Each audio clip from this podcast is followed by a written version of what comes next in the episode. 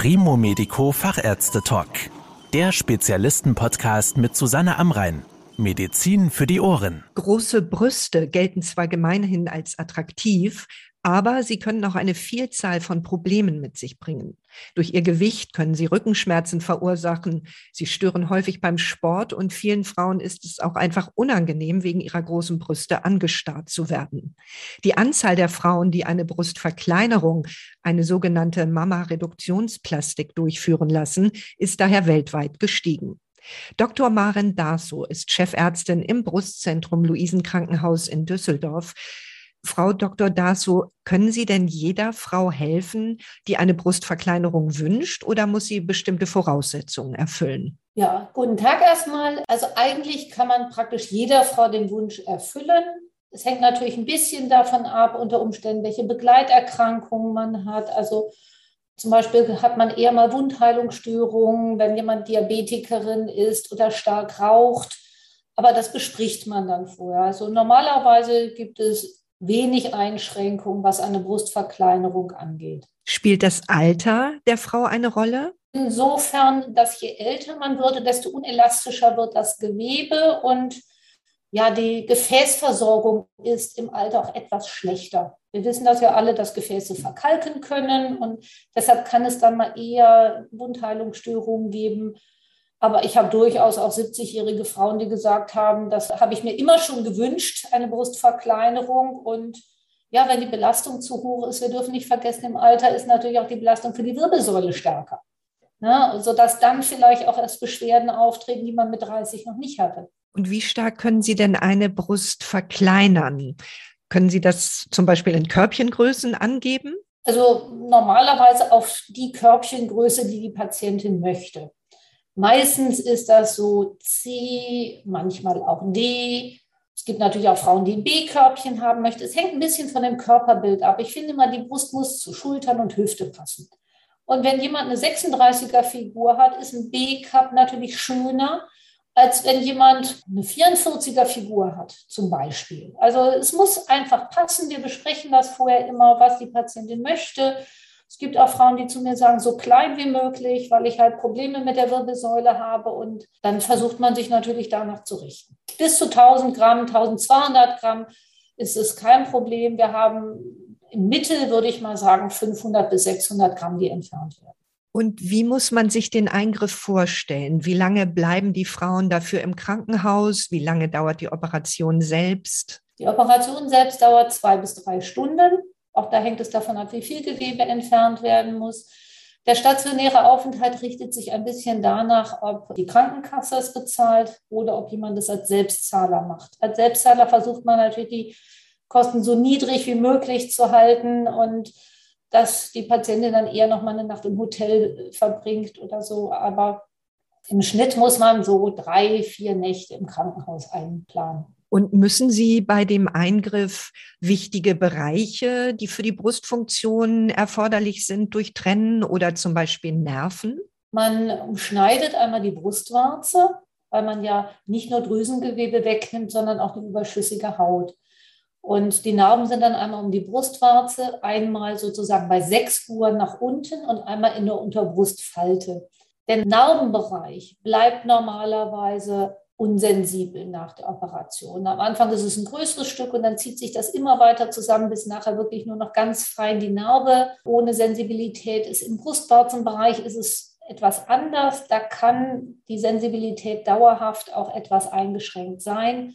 Normalerweise dadurch, dass die Brustwarze meistens an dem darunterliegenden Drüsengewebe bleibt und nur nach oben geschoben wird, kommt Sensibilität wieder.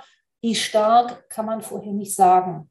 Und wir klären die jungen Frauen natürlich auch immer darüber auf, dass es unter Umständen sein kann, dass sie nicht stillen kann, weil die Milchgänge ja umschnitten werden und das kann ein Stillhindernis sein. Sie haben eben schon das Thema Haut angesprochen. Wenn man sich jetzt vorstellt, Sie nehmen tatsächlich viel Fett oder Drüsengewebe weg, müsste dann nicht die Haut auch reduziert werden, damit es keine Falten gibt? Genau das. Also man reduziert beides. Man reduziert die Brustdrüse, die Haut setzt normalerweise die Brust auch insgesamt weiter nach oben, also dahin, wo sie während der Pubertät natürlicherweise ist. Das ist zum einen natürlich ja, unser Schönheitsideal, wenn man so möchte, zum anderen aber auch für die Statik wesentlich. Wenn man eine stärkere Brust an der richtigen Stelle hat, macht das für die Wirbelsäule deutlich weniger Probleme, als wenn die Brust tiefer ist. Aber es ist nun mal die Schwerkraft und je älter wir werden, desto mehr senkt sich die Brust. Deshalb muss auf jeden Fall auch Haut mit entfernt werden. Drüse alleine, dann hätte man nachher ja praktisch leere Tütchen und das sieht nicht aus und es wäre halt auch nicht das, was man machen möchte. Ich frage deshalb nach, weil bei einigen Adipositas-Operationen ist es zum Beispiel so, dass nach einem starken Gewichtsverlust dann Falten auftreten, die dann aber nicht zu dem eigentlichen Eingriff gehören, sondern dann zusätzlich in einem weiteren Eingriff später behandelt werden müssen. Das ist bei der Brust aber nicht der Fall. Nein, das wird dann in einer Operation gemacht. Und wie geht es den Patientinnen nach dem Eingriff? Haben sie starke Schmerzen? Überraschend wenig. Die Brustvergrößerung macht deutlich mehr Schmerzen als eine Brustverkleinerung, weil natürlich weniger Spannung da ist. Am Anfang, dadurch, dass man die Hautnerven durchtrennt, ist es auch so, dass man wenig spürt. Und das macht natürlich auf der anderen Seite auch wenig Schmerzen. Es werden so Drainagen eingelegt, damit das Wundwasser abfließen kann. Und die Stellen, wo die Drainagen rauskommen, das ist meistens sogar unangenehmer als die Brust selber. Aber alles gut auszuhalten. Also viele Frauen brauchen gar kein Schmerzmedikament nach der Operation. Sie haben auch das Thema Narben schon angesprochen. Wie viel sieht man denn hinterher von dem Eingriff an der Brust? Das ist sehr individuell. Jeder, der schon mal operiert wurde, weiß so ein bisschen, wie seine eigene Narbenbildung ist, ob man eher zu einer verstärkten Narbenbildung neigt, einer sogenannten Keloidbildung oder zu breiteren Narben oder halt zu feinen Narben.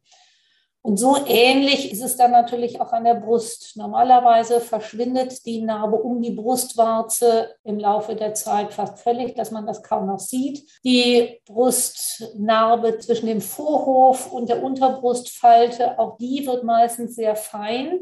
Die Narbe im Bereich der Unterbrustfalte ist eher mal eine, die etwas verbreitert ist. Dadurch, dass sie aber komplett im Schatten der Brust liegt, ist sie sehr unauffällig. Man kann natürlich auch jederzeit nach ein paar Monaten nochmal eine Narbenkorrektur machen, wenn einem das stört. Wir versuchen die Narbe möglichst kurz zu halten in der Unterbrustfalte, dass sie halt nicht aus der Brust rausgeht. Dann kann das manchmal sein, dass im Eckenbereich so kleinere Fältchen zurückbleiben. Das kann man dann in örtlicher Betäubung oder bei einer Narbenkorrektur dann problemlos beheben.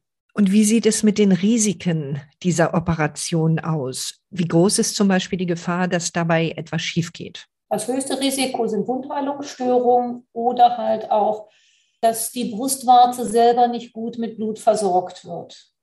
Im schlimmsten Fall kann es auch mal sein, dass eine Brustwarze abstirbt. Also es ist eine richtige Operation, man muss über alles aufklären.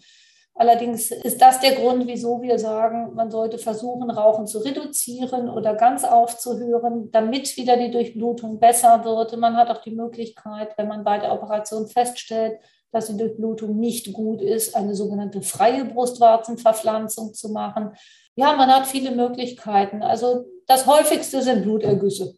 Wenn sich die operierten Frauen nun nach dem Eingriff doch nicht so wohlfühlen mit ihrem neuen Körper, wie sie das gedacht haben, hätten sie denn eigentlich theoretisch die Möglichkeit, die Brust hinterher wieder zu vergrößern, zum Beispiel mit Implantaten oder Eigenfett von einer anderen Körperstelle? Ja, also das ist durchaus möglich.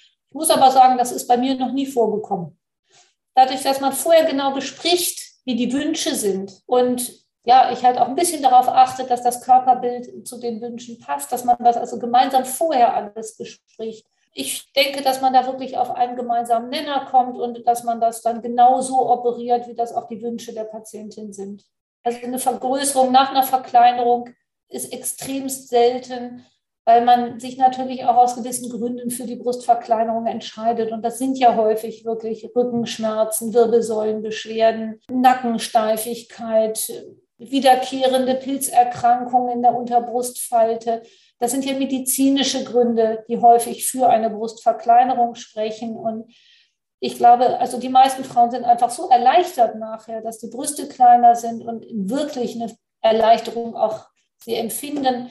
Eine Vergrößerung wollte bis jetzt noch niemand. Wir sprechen ja ganz viel über Frauen. Es gibt nun ja aber auch Männer, die unter einer ungewöhnlichen Vergrößerung der Brust leiden. Können Sie die genauso operieren wie die Frauen? Ja, also es wird ähnlich operiert. Wenn es eine Fettanlage ist, man spricht da von einer Pseudogynäkomastie beim Mann, dann kann man häufig auch nur vom Brustwarzenrand das Gewebe entfernen. Da gibt es auch die Möglichkeit, dass man nur absaugt, zum Beispiel, der Hautmantel sich nachher anpasst oder man halt unter Umständen mit einer zweiten Operation den Hautmantel anpassen muss, wenn er das nicht selber tut.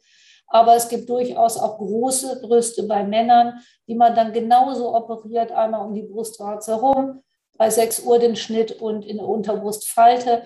Bei Männern, die haben da den kleinen ja, kosmetischen Nachteil, dass da natürlich nichts über den Narben liegt. Also da gibt es keine Schatten. Auf der anderen Seite haben viele dann Haarwuchs. Also im Zweifelsfall kann man es so kaschieren. Gibt es denn eigentlich die Chance, dass die Krankenkassen diese Eingriffe bezahlen? Die Chance gibt es, wenn es eine medizinische Indikation ist. Also wenn es nur um Kosmetik geht, wo dann 100 Gramm entfernt werden und die Brust gestrafft wird, dann sicherlich nicht.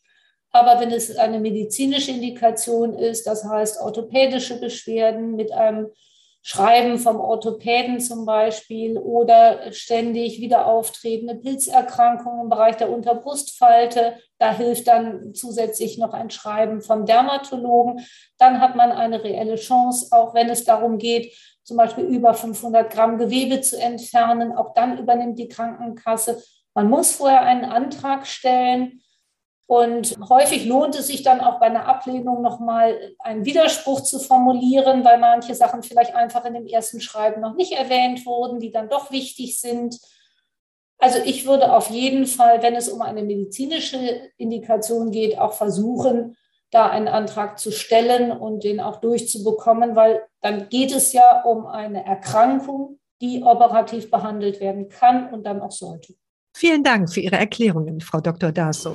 Sehr gerne. Das war der Primo Medico Fachärzte Talk. Danke, dass Sie zugehört haben. Mehr Informationen rund um das Thema Gesundheit und medizinische Spezialisten finden Sie auf primomedico.com. Bis zum nächsten Mal, wenn es wieder heißt Medizin für die Ohren.